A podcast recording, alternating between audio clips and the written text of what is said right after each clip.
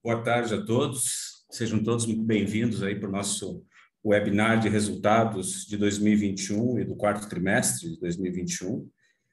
É, algumas instruções aqui para o webinar, né? É, nós vamos iniciar com a apresentação dos resultados do trimestre do ano e no final nós vamos abrir para perguntas nos últimos 30 minutos.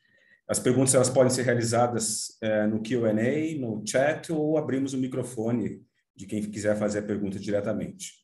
É, a reunião está sendo disponibilizada a tradução simultânea para o inglês, basta clicar a opção ali Interpretation. So there will be simultaneous translation to English. You just have to click the interpretation button on the top, on the bottom of the page. Uh, o webinar será gravado e disponibilizado nos dois idiomas no site de RI da companhia. Então, vou passar rapidamente aqui pelos principais números e, e e um update sobre a empresa, e aí nós abrimos na sequência para a, a, as perguntas.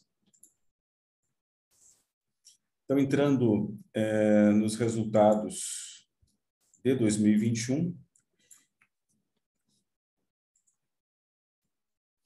nós é, tivemos uma performance espetacular em 2021, é, com números bastante superiores ao que nós fizemos em 2020 uma receita operacional líquida de 1 bilhão e 605 milhões, esse número é 56% superior ao que nós fizemos em 2020, um EBITDA ajustado de 493 milhões, 118,7 superior a 2020. A, nossa alavancagem ficou em 0,78, é, abaixo é, da nossa estrutura de capital ideal. Nós devemos, ao longo desse ano, alavancar mais a empresa à medida que os investimentos da plataforma Gaia vão acontecendo. Custo da dívida nos últimos 12 meses, 9,87% ao ano, tem sido impactado aqui pela alta da taxa Selic nos últimos meses. E um lucro líquido recorde também de 285 milhões 313, 207% superior ao que nós fizemos em 2020. Tivemos um, um ROIC nos últimos 12 meses de 24,5%, é um ROIC excepcional para a indústria, é, é, o, é o ROIC mais alto das, das, empresas nacionais de papéis para embalagem e também, quando se compara com outras empresas no mundo, é um percentual bastante significativo, é, com resultados realmente remunerando o capital dos acionistas. É, investimentos de 308 milhões é, 580 na plataforma Gaia, lembrando que a plataforma Gaia é um conjunto de investimentos em dois ciclos, que nós vamos falar um pouco mais à frente, que perfazem quase um bilhão de reais, e nós realizamos ao longo de 2021 308 milhões. Entrando especificamente nos resultados do quarto trimestre, foi igualmente um trimestre bastante forte, com resultados é, superiores e, e, muito superiores ao que nós tivemos no quarto trimestre do ano passado, uma receita de 14, 414 milhões, 42,3% superior ao quarto trimestre de 2020, um EBITDA de 134 milhões, 114,9% superior ao quarto trimestre, o lucro de 63 milhões, 86% superior ao quarto trimestre de 2020, e investimentos na plataforma Gaia de 121 milhões e 200 o que demonstra que a gente vem acelerando aí os investimentos nos últimos meses à medida que os projetos da plataforma Gaia vão amadurecendo. É, quando a gente olha aqui a evolução da receita, então nós tivemos essa evolução de 42% em relação ao mesmo período do ano passado, é, e tivemos uma, é, uma queda de 4,3% em relação ao terceiro trimestre, em função de o trimestre, é, o quarto trimestre ser um trimestre com menos é, dinâmica, principalmente no mês de dezembro, em que a, a maior parte das atividades elas ocorre até meados do mês. Então, tipicamente, o, o quarto trimestre ele é um pouco é, menos dinâmico que o terceiro. É, nós exportamos 15% do nosso, da nossa receita no, no quarto trimestre de 2021 contra 15% no terceiro trimestre. É, o EBITDA fechou em 134 milhões, esse número é 4,4% abaixo do que nós fizemos no terceiro trimestre, pelos mesmos motivos, com a mesma margem é, do trimestre anterior, 32,4%, é, e uma evolução de 114% com relação ao EBITDA é, do quarto trimestre de 2020, que foi de 62 milhões. O lucro de 63 milhões, esse lucro ele é 35% menor ao terceiro trimestre. terceiro trimestre nós tivemos um evento não recorrente de, de, de crédito fiscal, que não ocorreu no quarto trimestre, por isso essa diferença. E em relação ao quarto trimestre do ano passado, nós ficamos 86,7% acima. É, quando a gente fala em volume de vendas, o mercado ele vem nos últimos meses um pouco menos é, demandado, né, de papelão do lado, principalmente. Nós tivemos aqui uma, uma queda na, no volume de vendas de papelão do lado do terceiro para o quarto trimestre de 4,8%, e uma queda em relação ao quarto trimestre de 2020 de 5,3%.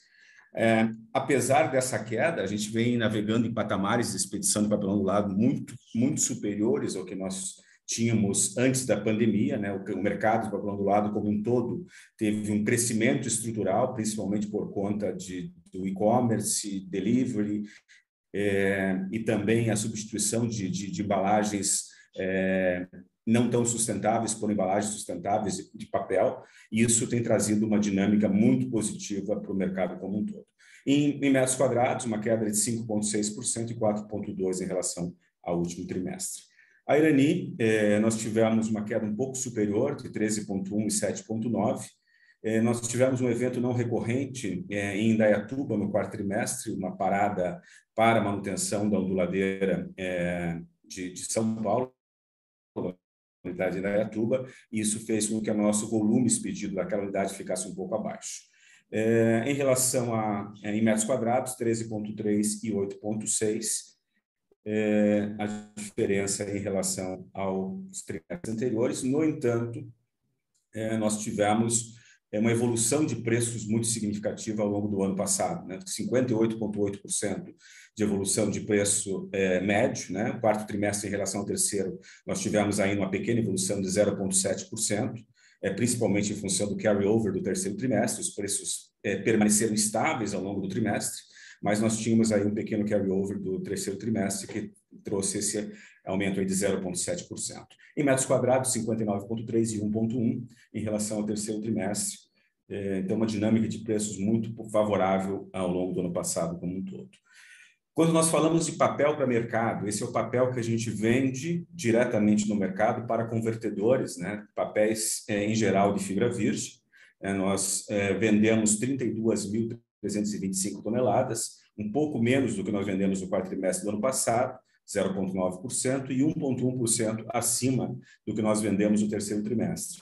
A diferença é que o mix de venda do quarto trimestre foi bem melhor do que nós tivemos no ano passado. Nós vendemos 27 mil toneladas de papéis de fibra virgem para sacos, né? contra 24.500 no quarto trimestre de 2020 e 26 no terceiro trimestre e tivemos uma redução aqui das vendas de, de papel para papelão ondulado, dado que nós transferimos mais papel para as nossas unidades de embalagem. Então, foi, em termos de venda de papel, um trimestre muito positivo, principalmente na venda de embalagem, papel para embalagens flexíveis, né, que são sacos de, de, de diversas gramaturas, desde sacos para panificação até sacos industriais. E o papelão do lado, é, papelão do lado aqui, os preços médios né, subiram 29,6%, então, nós tivemos uma alta muito significativa de preços ao longo de 2021, em função da demanda muito forte por papel para embalagem, né, sacos em geral. E tivemos uma evolução de preços em relação ao terceiro trimestre de 4%. É, nós antecipamos o repasse de preços, é, nós faríamos demanda muito forte ainda por esses papéis, e com isso nós teremos uma rentabilidade bastante positiva nesse negócio ao, longo é, de 2022, dado que a gente está antecipando os aumentos de preços é, em um aumento que deve chegar próximo aí a dois dígitos é, no, no, trimestre que nós estamos é, em curso. Preços médios de embalagens rígidas evoluiu 57,5%, aqui em função... Aqui nós estamos falando de, de papéis para PO, que nós vendemos no mercado. É um volume bem pouco significativo, é miolo que nós vendemos no mercado, e que teve um aumento de 57,5%, acompanhando aqui o aumento das aparas, e teve uma queda nesse trimestre de 6,4%, também acompanhando a queda das aparas. Tivemos uma queda, inclusive, menor que a média de mercado, mas há uma correlação muito forte entre é, o preço do miolo e o preço das aparas. Quando a gente olha a, a evolução do preço das aparas no último trimestre, nós fechamos, a fechou com preço médio de 980 reais por tonelada, FOB, é, e nós fechamos com 1.037, levemente acima, em função de, de mix, de, de regiões e também porque nós estamos um pouquinho atrás da curva de redução de preços em função das parcerias e da dinâmica de relacionamento com os nossos fornecedores. Mas quando a gente olha aqui, a gente vê já é, uma queda, inclusive em relação ao quarto trimestre do ano passado. Né? Então, toda aquela alta que nós tivemos ao longo do ano, ela, ela já foi, é, é, já voltou a patamares similares ao que nós estávamos fazendo no quarto trimestre do ano passado e bem abaixo do que nós fizemos no terceiro trimestre. É, no caso nosso, 23,9% abaixo do terceiro trimestre e 4,2% acima de, é, do quarto trimestre de 2020, um pouco diferente do mercado. É, quando a gente olha aqui por unidade, na né, unidade de Santa Catarina, uma evolução de 5,6 e uma queda de 22,6, unidade de Minas Gerais, 2,6 positivo e uma queda de 21,9. E Irani como um todo, é, aqui nós estamos falando do preço CIF, né? 21,7 de queda contra 5,5% de alta em relação ao quarto trimestre de 2020. As aparas, elas prosseguem numa trajetória de queda, a gente vê esse mercado de aparas bastante ofertado no momento, é, o sistema todo de coleta de aparas ele voltou à normalidade, isso por si só já, já garante uma oferta de aparas é, significativa. Nós mantivemos aí, é, o setor como um todo manteve um nível de importação de aparas também relevante nos últimos meses, o que ajuda aí nessa, nessa queda de preços. E também a própria inserção de mais papéis de fibra virgem no sistema acaba ajudando também a, a, a aumentar a oferta. Então, a gente vê esse mercado é, ofertado nos próximos meses, a trajetória de queda continua, os preços devem se estabilizar, é, na nossa visão, ao redor aí de 700 reais por tonelada, é, porque é, é o momento que a, a, o estímulo para os catadores na ponta final ele começa a ficar muito baixo e com isso você acaba tendo ali quase como um piso do valor das aparas ao redor desse, desse número. É, resinas, nós tivemos um ano também excepcional em resinas, o quarto trimestre, sazonalmente, ele, ele tem um volume menor, é, ele ficou melhor do que o quarto trimestre do ano passado, 13,7%, no caso Libreu e Terebintina, mas 19% inferior ao terceiro trimestre, em função da sazonalidade. Os preços tiveram uma evolução muito significativa em dólar, né? 115,1% no caso do Breu e 18,9% em relação ao terceiro trimestre. E a terebintina também um crescimento bastante significativo, 97% em relação ao quarto trimestre, e uma queda aqui de 1,1% em relação ao ter terceiro trimestre. Na realidade, não há queda é, do preço em dólar, o que há é um aumento do custo de transporte em função dos, dos fretes marítimos, que nós, é, diferentemente do papel, que nós conseguimos repassar o custo do frete adicional para, para os clientes finais. Na Trebentina, nós não tivemos essa possibilidade, por isso essa pequena queda no preço no quarto trimestre. Quando a gente olha os resultados de 2021 consolidados, então são muito positivos, a receita crescendo 56% para 1 bilhão e 600, o EBITDA subindo 118 para 493 milhões, como foi dito, uma margem de 30,8%, bastante significativo, uma das melhores margens aí do setor em termos de margem de EBITDA. É, volume de vendas é, crescendo, no caso do, do papelão do lado, a BPO crescendo 4,3%. Então, nós estamos falando aqui de uma expedição no mercado acima de 4 bilhões de toneladas, o que é um número muito significativo. O Brasil está é, entre sétimo e oitavo maior é, produtor de papelão do lado do mundo. É, e com uma dinâmica de crescimento nos últimos dois anos muito significativa, é, potencializada aí, como eu falei, por esses eventos aí de e-commerce, delivery, substituição de embalagens plásticas, principalmente por embalagens de papel. É, nós tivemos uma, um crescimento um pouco menor em função da nossa da nossa disponibilidade de capacidade e também por conta da nossa postura com relação ao preço. Nós temos sido muito firmes aí na manutenção dos preços, é, e isso é fundamental aí na manutenção das margens e dos resultados da empresa. Em metros quadrados, cresceu 3,8% o mercado como um todo, nós tivemos um crescimento de 0,8%, levemente abaixo, e os nossos preços médios crescendo 62,5% é, e 64% em metros quadrados. Aqui uma visão do mercado de papéis, então nós tivemos uma, uma venda total de é, 7% menor, isso em função de uma menor transferência de papel para as embalagens, então o, o ano anterior, em 2020, nós vendemos muito mais papel para o mercado, por conta da pandemia, a gente exportou mais papel de PO naqueles meses mais difíceis, mas em 2021 nós já normalizadas as operações de papel ondulado no Brasil, nós transferimos mais papel e vendemos um volume bem mais significativo em 2021 de papel para embalagens flexíveis, papel para sacos, que tem um valor agregado bem maior. E os preços, quando nós falamos do preço aqui de, de papéis para embalagens flexíveis para sacos, houve uma evolução aqui de 28,7% no preço médio, é, e 95,2% no caso dos preços de papel para papelão ondulado, e que vem sendo pressionados, como eu falei, principalmente o preço de miolo com a queda das aparas. Mas essa evolução de quase 30% no preço dos papéis é, de fibra, isso é muito significativo na, no aumento das margens, é, principalmente porque nós não tivemos é, uma pressão de custos tão significativa nos papéis à base de fibra virgem como nós tivemos nos papéis à base de aparas. É, no caso da, de resinas, nós tivemos aqui um aumento de 11,4% no volume total é, produzido e, e vendido. É, o preço do breu subiu 96,5 no ano e o da terebentina 118,1.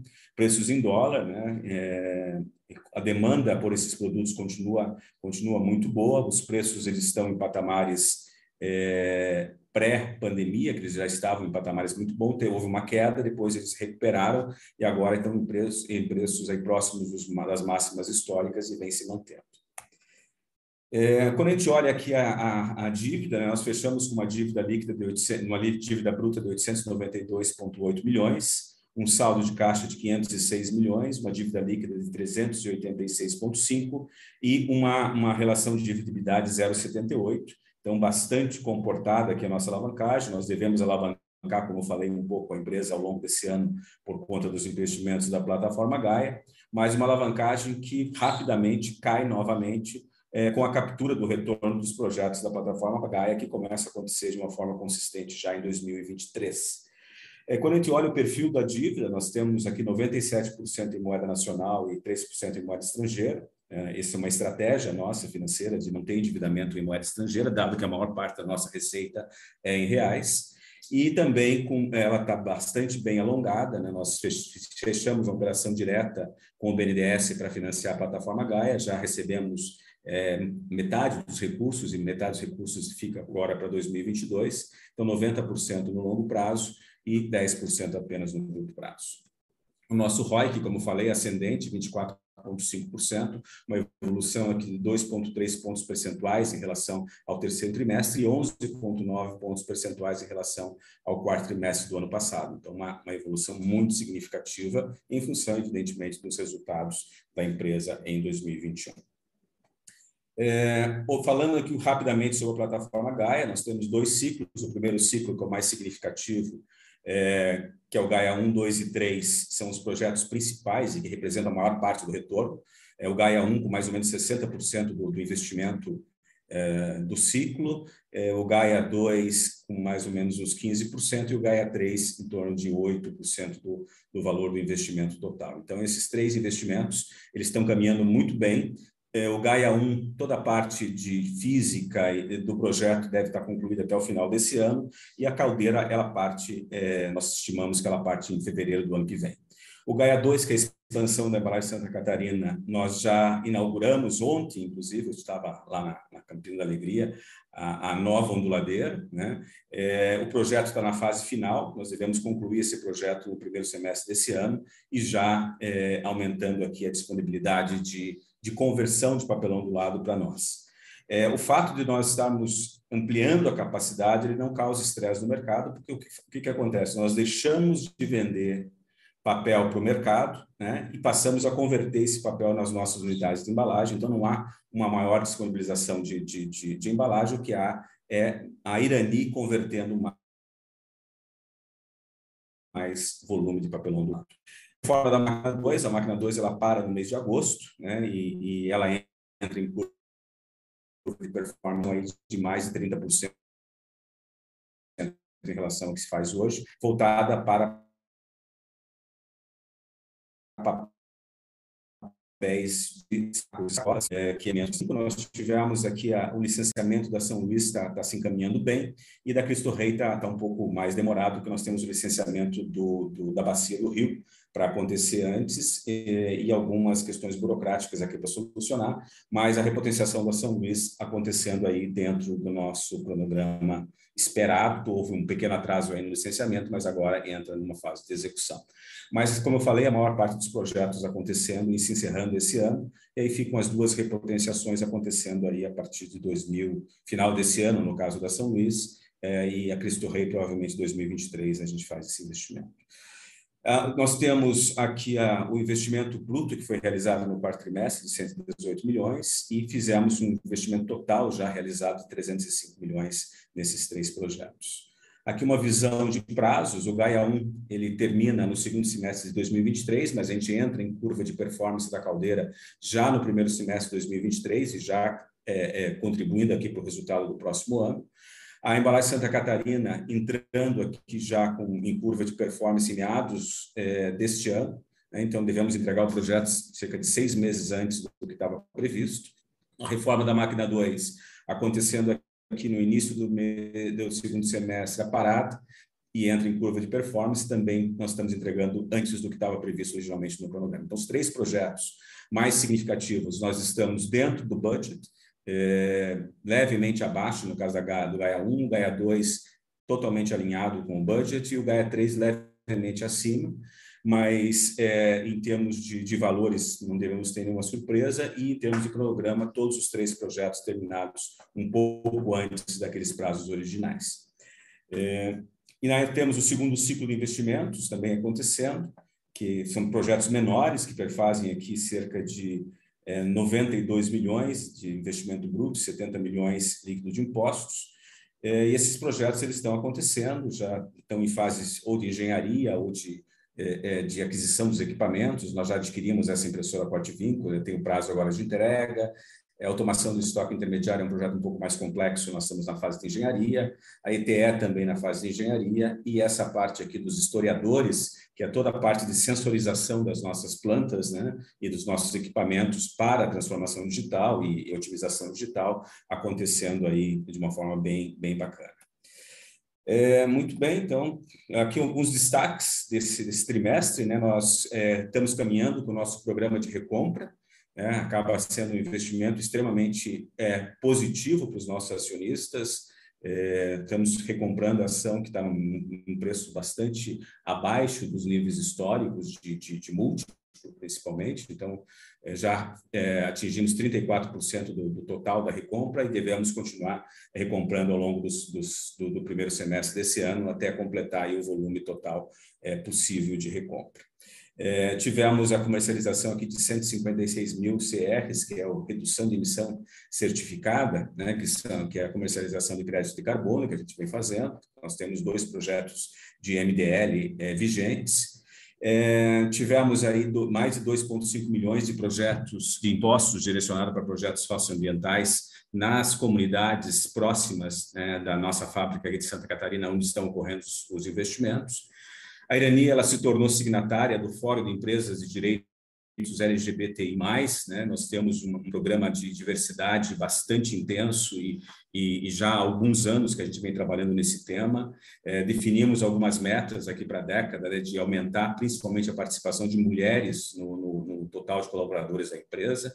Temos avançado bem, evoluímos aí dois pontos percentuais no último ano e temos um desafio aí de aumentar 2,5 pontos percentuais esse ano no contingente de mulheres na empresa e mais de 400 horas em práticas de voluntariado, beneficiando cerca de 8 mil pessoas no entorno das nossas plantas. Nós temos grupos de voluntariados em todas as nossas, nossas unidades. É, e, e, e, aos poucos a gente tem avançado muito nas ações junto às comunidades próximas, né? apoiando aí o desenvolvimento de, de, de regiões é, que são carentes, né, e carentes desse apoio, muitas vezes, que nossos colaboradores podem dar em termos de educação, de, de cidadania. É, nós ficamos em 2021 alguns prêmios que foram bem importantes para nós, né? Nós ficamos em segundo lugar no Prêmio Exame, né? na, na, sua 48ª edição, é, levemente abaixo na, na, na, pontuação do primeiro é, lugar, é, que avalia aqui as, as ações, é, o desempenho financeiro, o desempenho é, nas ações de ESG e governança da empresa. Então, a gente ficou bem feliz aí com, com com essa conquista, né, e, bem acima dos, dos demais, então isso realmente nos, nos orgulhou bastante. Atingimos o, é, pela primeira vez, nós recebemos o troféu Transparência da ANEFAC, né, que é feito em conjunto com a FIPECAF, onde são avaliadas as, as demonstrações financeiras em conjunto de, de 4 mil eh, empresas no mercado. Isso, nós ficamos entre as 15 melhores empresas e recebemos aí o troféu Transparência, justamente quando esse prêmio chegou aqui na, nos seus 25 anos, é um prêmio bastante reconhecido. É, e aí fica os nossos parabéns aí para a nossa equipe de, de, contabilidade, o Evandro, que é o nosso é, gerente é, de contabilidade, aí pelo trabalho que vem fazendo ao longo de muitos anos. É, nós fomos é, reconhecidos como a 13ª melhor empresa para trabalhar no Rio Grande do Sul.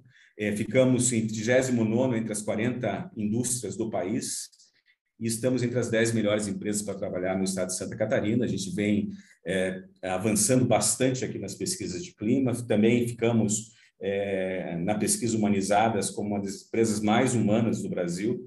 É, isso é um, um ponto também que a gente valoriza demais essa evolução nos rankings, porque toda evolução ela pressupõe ações é, consequentes e, e uma avaliação positiva dos nossos colaboradores com relação a essas ações que a gente vai evoluindo ao longo do tempo. E somos a única empresa do segmento de embalagem que compõe a nova, a nova carteira, que é o IGPTW, né, que são as empresas que têm a certificação Great Place to Work na, na B3. Aqui o nosso time de, de relação com investidores, né, o Divan, que, que a maioria dos senhores conhece, é o nosso nosso CFO e, e, relações com investidores. Nós temos, a partir desse mês, um gerente de relações com investidores, é o André Carvalho, que era gerente de novos negócios e agora assume como gerente de relações com investidores. É do mercado, conhece bem, vai ser um, um, uma, uma, pessoa que vai fazer aí o, o nosso advocacy bem feito aí para que a gente continue é, sendo bem percebido pelo mercado e, e que as nossas teses de, de investimento sejam é, conhecidas e, e, e, testadas aí atualmente pelo mercado. E os nossos analistas de relações com investidores, a Mariciane, o Vincenzo e a Daniela, temos a área financeira, o Marcos e o Emanuel, e na área contábil, o Evandro e o Alex, compondo esse, esse time aí de relação com investidores que a gente tem procurado evoluir aí todos os anos. É, muito bem, eu acho que essa é uma visão é, rápida aqui dos nossos resultados como eu falei, foi um ano é, muito positivo.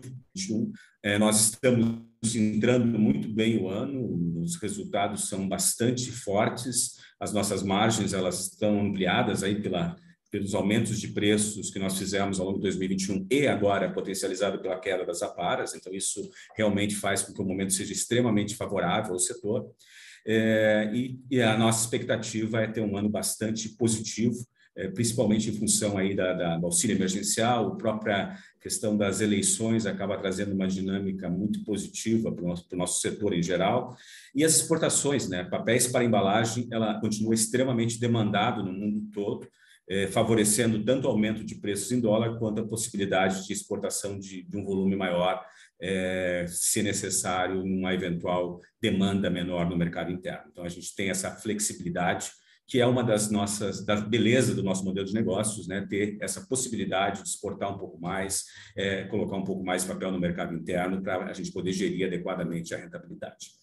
É, eu acho que do ponto de vista da apresentação é isso, e aí eu abriria aí para os demais diretores que estão comigo aqui, só para eu não acabei não apresentando no início, o Henrique Zuckerman é o nosso diretor do negócio é, papel, resinas, florestal, o Lindomar Lima, nosso diretor do negócio é, Papelão do Lado, embalagens sustentáveis de papelão do lado, né? É, e o Henrique, é, papel para embalagens sustentáveis. O Fabiano, nosso diretor de pessoas, estratégia e gestão. E, e o Odivan, a maior parte já conhece, o nosso CFO e diretor de relações com investidores. Então, agora é, é, eu abriria aqui para as perguntas que houver e vou deixar o Divan pilotar essa tá parte aí das perguntas. Bom, boa tarde a todos. Então, ah, quem tiver pergunta pode colocar no chat aqui ou pode indicar que quer é, falar no microfone, a gente abre aí para quem quiser se manifestar. É, a primeira pergunta aqui é sobre dividendos, do Evandro. É, qual a perspectiva de pagamento de dividendos da empresa? Quer que eu responda aqui, Sérgio? Sim, por favor. É, já até peguei aqui direitinho os dados. O, nós, em 2021, para ter, só para ter uma ideia, nós distribuímos 89 milhões e 900 mil reais. Significa um, um dividend yield de 6,57% quando calculado sobre o valor da ação no dia 31 de dezembro de 2020. É, em, é, e aí agora, para 2022, né, olhando para frente, nós temos uma política de dividendos, que nós distribuímos o mínimo obrigatório, que é 25% do lucro líquido, e, é, adicionalmente, mais 25% caso no ano anterior é, a gente feche o ano com a alavancagem abaixo do, de 2,5 vezes, que é o que diz a nossa política. Então, nós para a virada do ano agora, já, isso já está público ali nos nossos DFs, é, nós vamos ter uma distribuição de 15 milhões 892, referente a 25% do quarto TRI, que é o mínimo obrigatório, e estamos propondo na Assembleia, que vai ser realizada em abril, então a distribuição de mais 25% de todo o lucro de 2021, que dá um montante de 70 milhões 888. É, isso vai ser deliberado na Assembleia de abril para ser pago provavelmente no mês de maio. E aí, é, durante o restante do ano, nós temos, uh, seguimos distribuindo o mínimo obrigatório e, na Assembleia de 2023, distribui de novo esse adicional de 25% uh, do lucro líquido de 22, conforme a política. Uh, na verdade, a nossa, a nossa ideia é justamente essa, né, que a gente possa estar tendo um payout de 50% do lucro líquido ao longo do tempo, ao mesmo tempo que a gente retém 50% do lucro e reinveste na companhia, porque temos projetos de crescimento muito bons, com taxas de retorno muito boas, então, uh, o recurso dentro da companhia aqui gera uma, um retorno muito uh, bom aí para todos os investidores. Mas, a, a, a, às vezes, até falo, né? É, a gente tem uma visão de ter um, pouco, um combo, de ser uma empresa de, de, de entregar um, um velho investing via dividendos e também a valorização da ação via growth, porque a gente tem condições de crescer até pelo tamanho da empresa, tem muita oportunidade no, no mercado. Bom, a segunda aqui Caso não tenha ficado claro, Evandro, coloca no chat que a gente esclarece, tá? É, segundo aqui, boa tarde a todos. Aqui do André Santana. É, vocês acreditam que os níveis de margem de 2021 são sustentáveis? Quais as perspectivas de preço do papelão do lado e flexíveis de preço de aparas? É, eu acho que tem que olhar negócio por negócio, né? O, o, o preço das aparas em queda, evidentemente, acaba é, é, tendo alguma pressão de redução de preços na, nas embalagens de papelão do lado. No entanto, como a gente teve outros custos, 2021 foi um ano de inflação de custos muito forte, né? É, químicos, mão de obra subindo aí é, quase 11% em relação a é, os acordos coletivos esse ano. Então, tudo isso tem é, justificado esse aumento de preços que nós tivemos, mesmo com a queda das APARs. Evidentemente que se a demanda vem muito fraca, há uma pressão, há uma pressão por, por, por renegociação de preços, e a gente vem fazendo pontualmente alguma coisa de, de, de redução nesse primeiro trimestre, mas nada muito significativo. Né? Nós devemos manter aí a, a rentabilidade ao longo de 2022 é, alinhada com o que nós fizemos no, no quarto trimestre no terceiro trimestre. É, a gente deve ter rentabilidades muito parecidas, é, porque houve uma mudança na nossa avaliação, uma mudança estrutural no mercado papelão do lado, com, com e-commerce, com teledelivery, com é, sacolas, é, é o papelão do lado indo até o consumidor final, tudo isso colaborou para que houvesse um descolamento do, é, do crescimento do papelão do lado do, do, do PIB, né? havia uma correlação muito, muito forte, Hoje, nós tivemos quase 10% de crescimento nesse, nesses últimos dois anos no mercado papelão do lado, é, e, o, e, o, PIB um comportamento bem diferente. Né? Então, a gente acabou, é, é, a, em que pesa toda a dor e o sofrimento da pandemia, o nosso setor acabou sendo favorecido de uma certa maneira, e também por esse movimento de, de, de embalagens mais sustentáveis, né? É o nosso caso, nosso, nossas embalagens elas são biodegradáveis, são, são totalmente recicláveis. O papel ele pode ser reciclado até sete vezes, é, em média. Então, assim, é, é, um produto que tem uma aceitação é, pela sociedade muito favorável e isso tem estimulado é, o crescimento estrutural do uso dos nossos materiais, seja no mercado de, de papéis para embalagens flexíveis, sacolas, sacos, de forma geral, que continua com uma demanda muito forte, né? seja no mercado de papelão ondulado, esse sim, é, nós tivemos dois meses aí um pouco mais fracos de demanda, mas o mês de março já sinaliza uma recuperação na, na demanda de papelão do lado e nós devemos ter é, um, um, segundo trimestre uma demanda um pouco melhor e o segundo semestre a tendência é de ter um segundo semestre bastante aquecido. É, quando nós falamos aí de expedições próximas de 360 mil toneladas, que é o que se espera é, para o segundo semestre, pelas projeções que a FGV ah, nos apresentou né, em papel ontem, é, são expedições que mantêm o setor muito ocupado, até com nível é, de, de, de, de entrega, às vezes com lead times é, alongados né, o que favorece reposição de, de, de preços e, e, e, ajustes de carteiras de rentabilidade. Então, a gente é, prevê um ano de 2022 bastante positivo e com rentabilidades, inclusive, superiores na nossa visão de rentabilidade nominal ao que nós tivemos em 2021. Não sei se você quer acrescentar alguma coisa, Lindomar, demanda, Henrique. Perfeito, Sérgio. É, ainda aí completando a tua informação, janeiro e fevereiro por um mês que realmente nós sentimos. Nós sentimos em janeiro, estamos sentindo agora em fevereiro uma pequena retração na demanda, é, e essa retração está justamente em função dos estoques elevados dos clientes, né, do produto acabado. E essa, essa retomada já em março, inclusive, já se fala em números acima de 360 mil, já a partir do mês de março, muito parecido com o que foi março do ano passado, justamente por essa redução dos estoques dos clientes, o que vai nos favorecer realmente manter os preços em patamares elevados aí para rentabilizar adequadamente eh, as operações eh, de embalagem. É, mesmo, mesmo que, que os estoques tenham, tenham aumentado um pouco, né, eles estão em níveis acima das médias históricas de estoque, né, isso também foi apresentado ontem para a FGV, é, o que pressupõe que vai é, é, haver alguma reposição de estoques aí nos próximos, nos próximos meses. Eles estão, os estoques estão abaixo dos níveis médios históricos.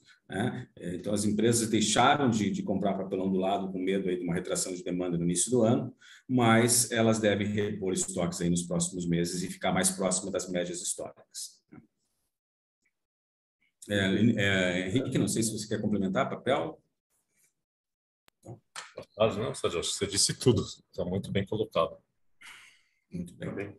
Nós temos várias outras perguntas aqui, então vamos para a próxima.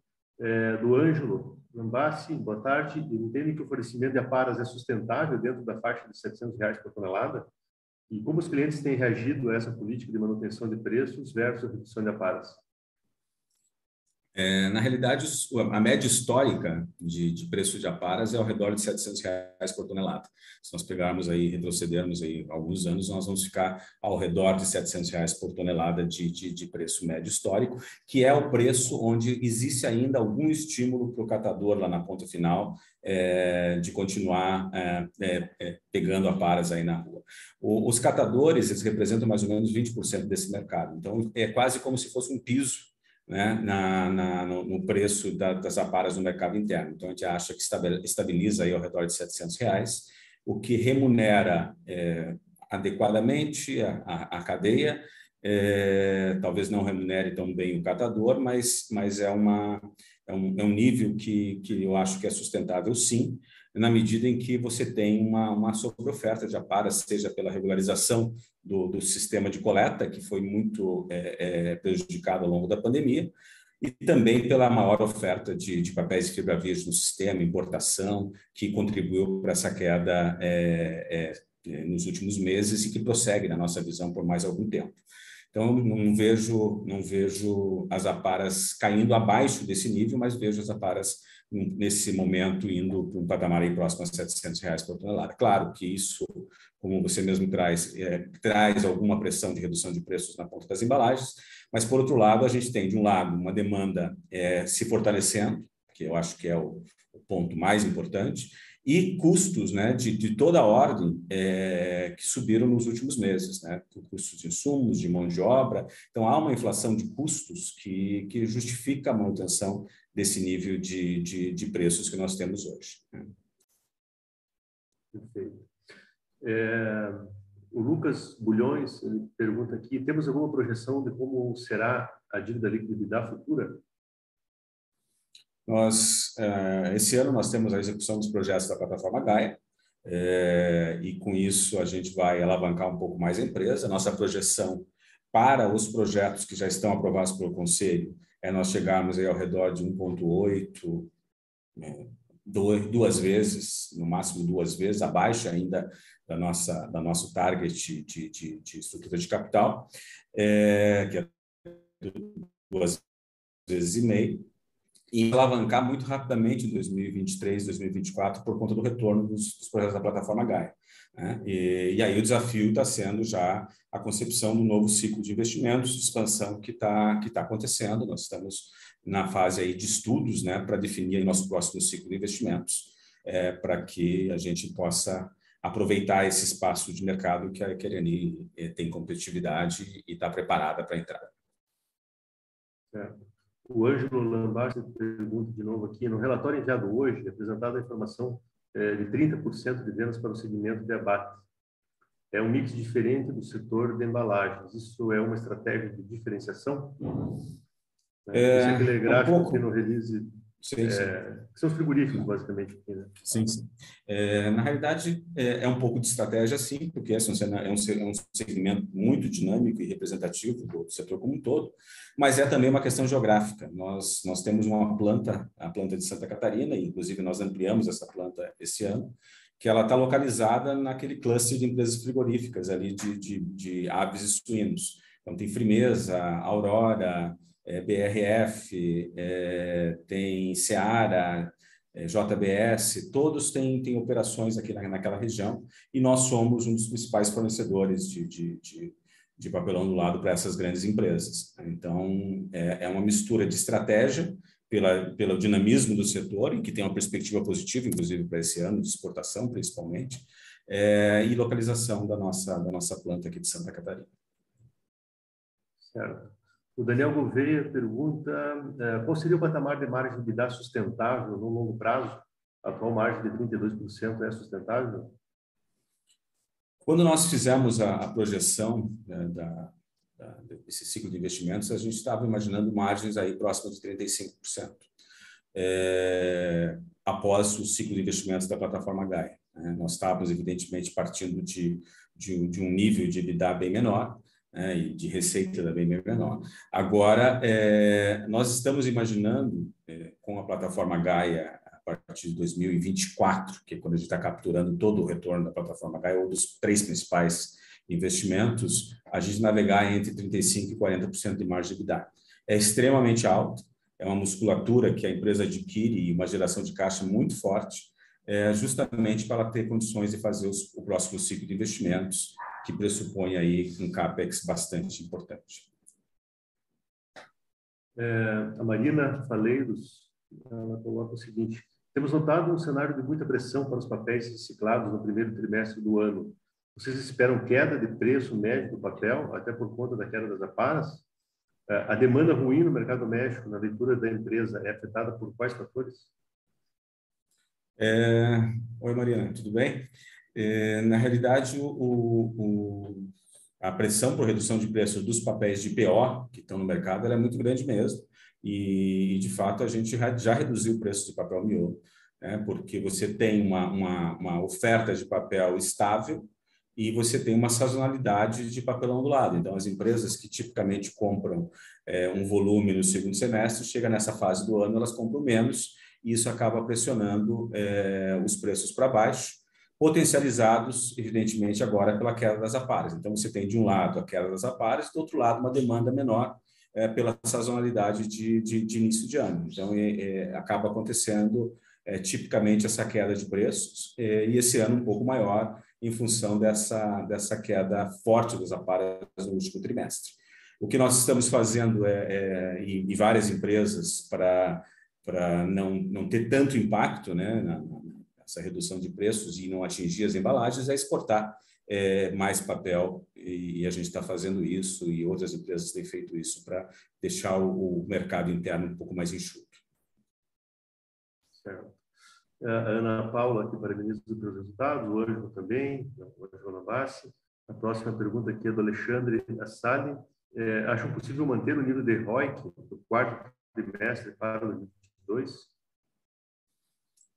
É, a gente acha que sim, evidentemente, tudo depende da, da dinâmica de mercado e da demanda. Né? Se, se, se acontece como nós estamos prevendo, uma recuperação do, do consumo de alimentos pelo, pelo auxílio emergencial no segundo, no segundo trimestre e uma dinâmica favorável pela sazonalidade no segundo semestre, nós não vemos pressão para redução de, de, de, rentabilidade muito forte.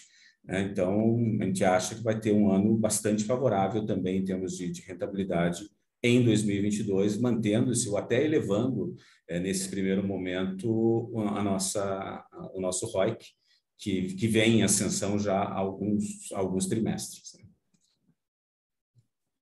É, o Santiago Gottschall, ele pergunta aqui o seguinte, é, considerando que o custo CIF das aparas é menor em Minas Gerais do que em Santa Catarina, por que os investimentos estão sendo feitos em Santa Catarina? A Santa Catarina é nosso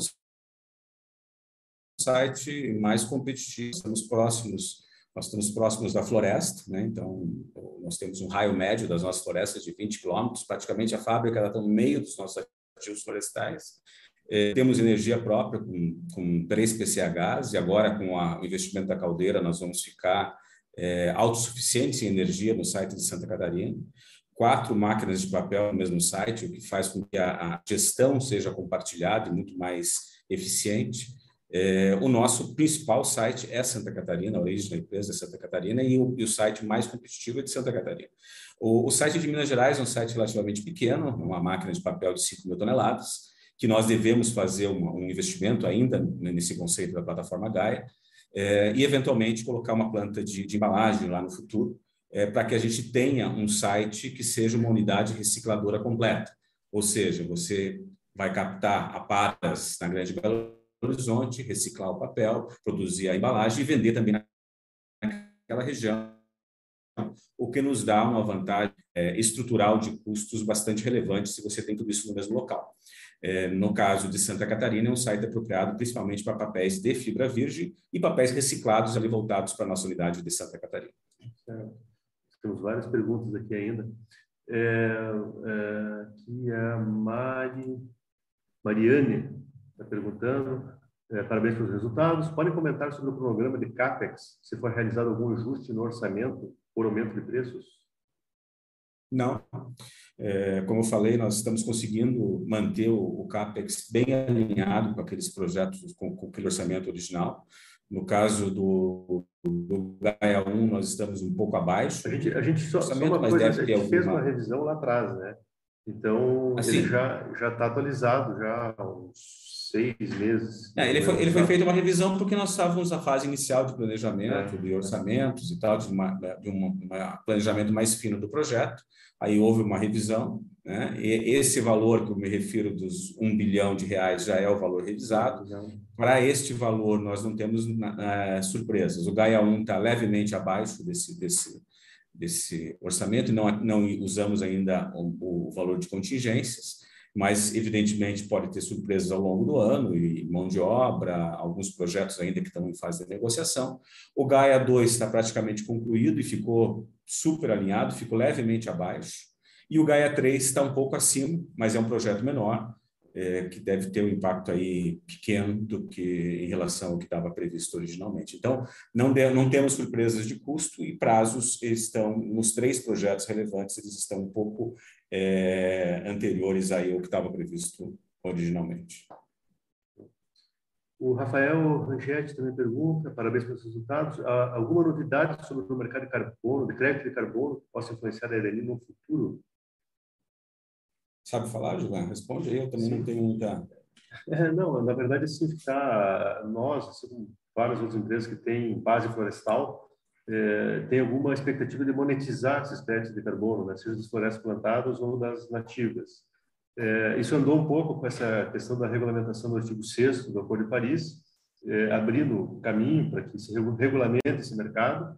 Também está evoluindo o mercado de, de voluntário, de alguma forma, né, acho no, no, no Brasil, no mundo, é, de forma que acho que no futuro pode ser sim que a gente consiga monetizar, mas é muito cedo ainda para precisar falar em montante, tem divergência de metodologia, entendimento com a metodologia utilizar. Então, acho que não, não é algo que estaria no, no horizonte próximo, tá? é, mas tem esse potencial aí, essa externalidade que pode se beneficiar, que a empresa pode se beneficiar no futuro. O que a gente tem são dois projetos de carbono que não é de floresta, é redução de emissão, que foi mencionado no início da apresentação, estão gerando crédito, a gente está vendendo. O montante, até pelo preço do crédito, hoje não é tão relevante, também não é, não é, não é importante no ponto, da, a ponto de afetar as DFs. Tá? Então, o mercado de carbono está tá mais ou menos, de forma bem resumida, por aí. É, deixa eu adiantar aqui que tá, temos bastante pergunta. Carlos Xavier é, diz o seguinte: parabéns pelos resultados. Poderiam comentar melhor sobre a TIR real projetada para os ciclos de investimentos da plataforma Gaia? É, ela, ela gira em torno de 20%, em média, né? mas ela deve ter alguma alteração importante por a, conta a real, da... A real, acho que estou pedindo a TIR real aqui. Nessa... A real quanto que é? É 15, né? É, a real é um pouco abaixo, né? Mas, mas quando a gente fala de, de, de TIR do, do projeto fechado, a tendência é que a gente tenha resultados melhores do que aquela projeção inicial, por conta da, da melhoria da, da rentabilidade dos papéis em função dos aumentos de preços do último ano. Então, a gente pega lá papéis de fibra virgem, que, que vai ter um impacto relevante aí na, no projeto da caldeira eles subiram 30% no ano passado. Então, a, a, houve uma ampliação de margem por tonelada desses papéis relevante e vai alterar aí o cálculo da, do retorno desses projetos positivamente.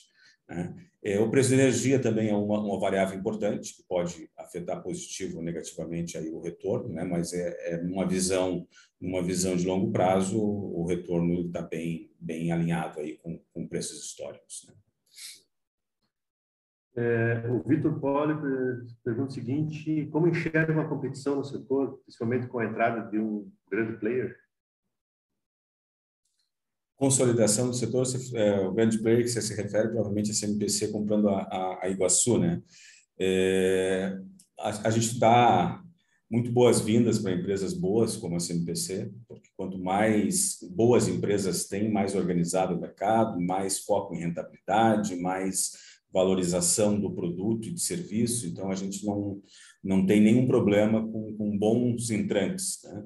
É, a consolidação no papelão do lado, ela não é simples, são poucas empresas potencialmente consolidáveis, tem empresas menores e pequenas, tipicamente tem muitos problemas de contingências, de ativos depreciados, de práticas comerciais desalinhadas, que não faz nenhum sentido para nós é, avançarmos.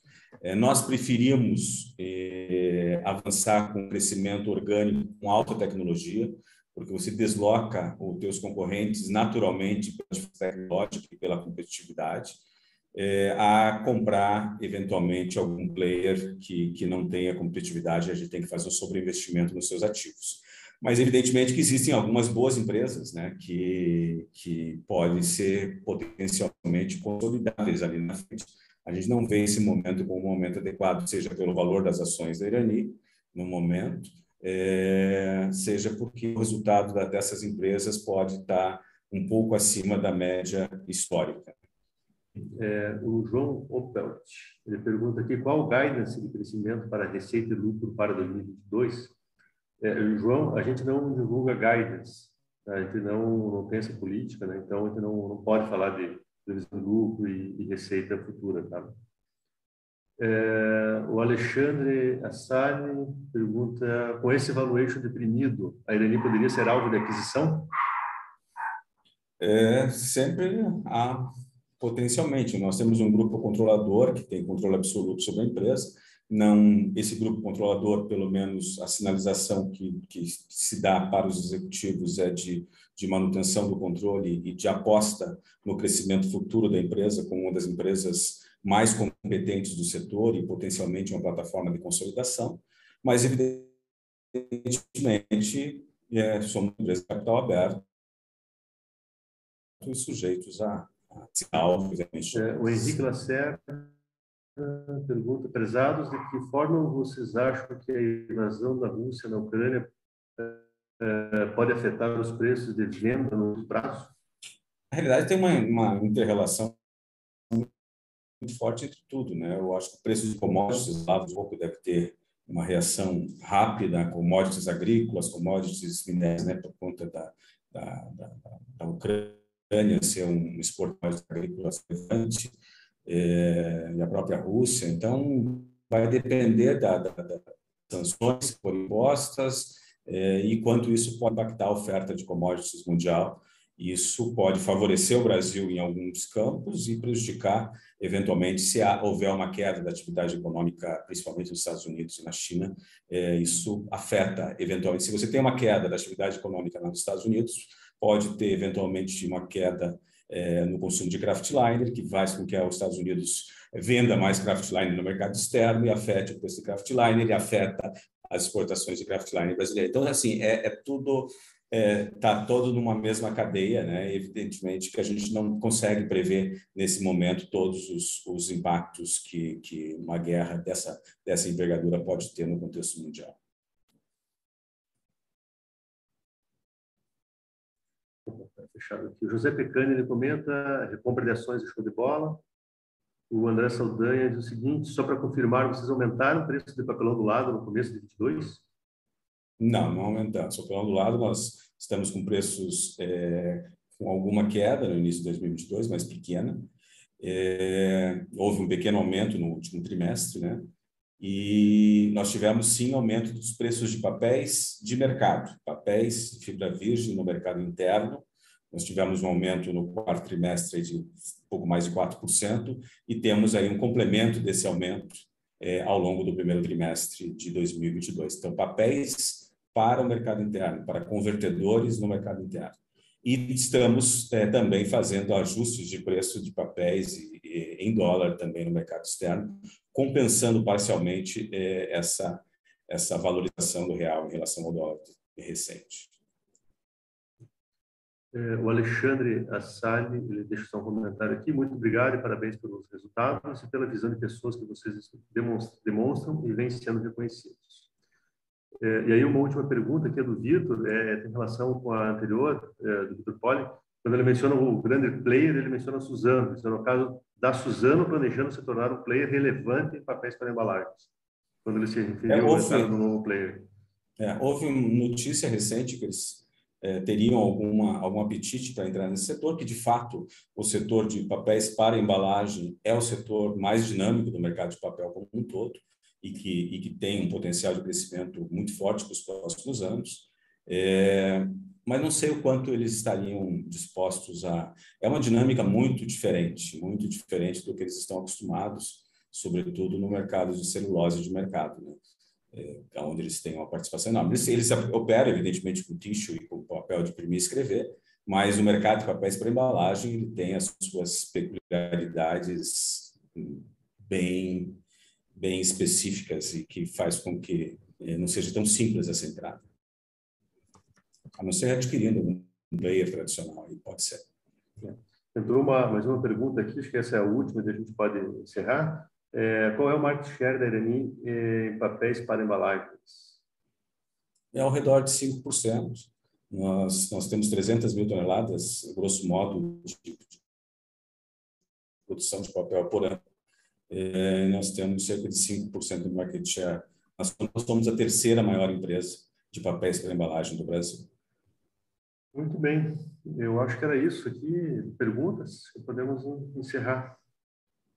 Muito bem. Agradecemos muito aí a presença é, maciça aí com um número grande de participantes né, na, na nossa live. E a gente fica muito feliz aí de estar podendo compartilhar com vocês é, os resultados tão positivos que nós tivemos aí em 2021. Forte abraço e espero que a gente continue aí com excelentes notícias aí nos próximos trimestres. Um abraço grande. Tchau, tchau. Um abraço, pessoal. Um abraço, pessoal. Tchau, tchau. Tchau, tchau.